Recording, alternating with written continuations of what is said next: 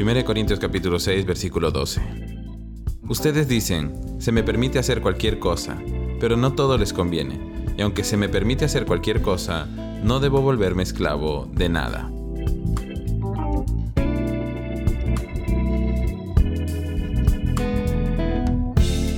No todo lo permitido es bueno. Este es un principio que podría salvarnos de cometer grandes errores en la vida. Por lo general, tomamos nuestras decisiones basándonos en el hecho de si podemos o no podemos hacer algo. Pensamos en si tenemos la capacidad para hacerlo, si es legal hacerlo o si no representa alguna falta. Pero el pasaje de hoy nos invita a pensar en otro criterio al momento de tomar decisiones, y es si me conviene moral y espiritualmente o no. No todo se trata de lo que podemos hacer pero en cambio todo se trata de si nos bendice y edifica o no. Y creo que en tiempos como los nuestros es muy necesario entender esta diferencia. Por ejemplo, en muchos lugares del mundo es legal abortar a un bebé, es decir, es permitido hacerlo.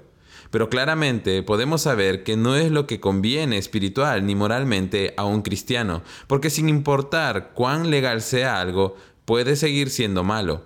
O por ejemplo, nuestro mundo promueve, aún desde las esferas del gobierno, conductas sexualmente inmorales como la fornicación y la homosexualidad.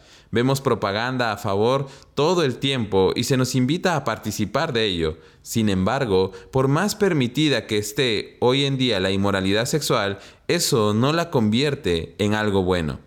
Recuerda lo siguiente, no porque todos lo hagan es bueno. No porque sea legal es bueno. No porque podamos hacerlo es bueno. No porque sea algo escandaloso es bueno. No porque nadie nos vea hacerlo es bueno. Hoy quiero animarte a pensar a contracorriente, a tomar decisiones bajo un criterio más elevado y recordar que si algo no te bendice, no es bueno. Si no te acerca a Dios, no es bueno. Si tiene el potencial de esclavizarte, no es bueno. Nunca olvides que no todo lo permitido es bueno. Que Dios te bendiga.